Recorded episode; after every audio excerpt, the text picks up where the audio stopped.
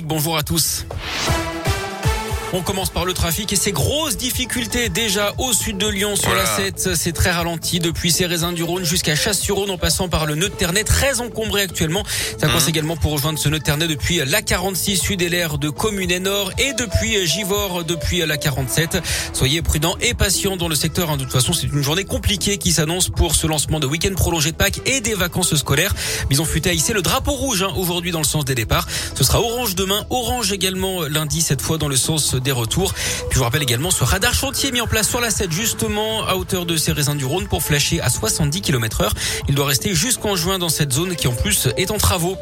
À la une ce vendredi, ce coup de pouce pour ceux qui touchent le SMIC, il augmentera automatiquement de 2,65% au 1er mai. C'est lié à la forte inflation en plus 4,5% en mars, chiffre confirmé ce matin par l'INSEE. Pour un temps plein, le salaire minimum passera de 1269 euros à 1302 euros net. Coup de pouce également pour ma prime rénov, son montant augmente de 1000 euros à partir d'aujourd'hui pour le changement des chaudières à fioul ou au gaz au profit d'une pompe à chaleur ou d'une chaudière biomasse. Les chiffres du Covid dans l'académie de Lyon, 9 classes fermées dont 8 dans le Rhône, 5719 élèves positifs, 468 personnels enseignants. Les chiffres sont stables au niveau national, plus de 39 000 élèves positifs, c'est une hausse de 4500 cas en 24 heures. Une macabre découverte route de Vienne dans le 8e arrondissement de Lyon. Hier, le corps d'un homme a été retrouvé dans un appartement d'après le progrès.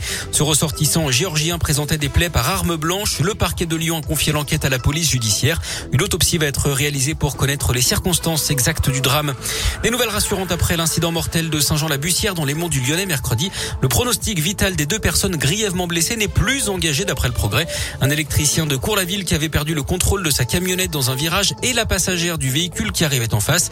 La conductrice âgée de 81 ans et habitant en Pleupuis avait-elle perdu la vie? Trois autres personnes avaient été légèrement touchées dans un suraccident. Une autopsie et des tests d'alcoolémie vont être réalisés. Le verdict attendu aujourd'hui dans une affaire sordide à Lyon. Trois hommes sont jugés pour la mort d'un autre homme en 2019 dans un appartement de la Croix-Rousse. La victime avait été torturée. La scène filmée et diffusée sur les réseaux sociaux. 30 ans de réclusion criminelle ont été requis contre eux hier. La situation à l'étranger avec un convoi de secours parti de France aujourd'hui pour rejoindre l'Ukraine et la frontière avec la Roumanie.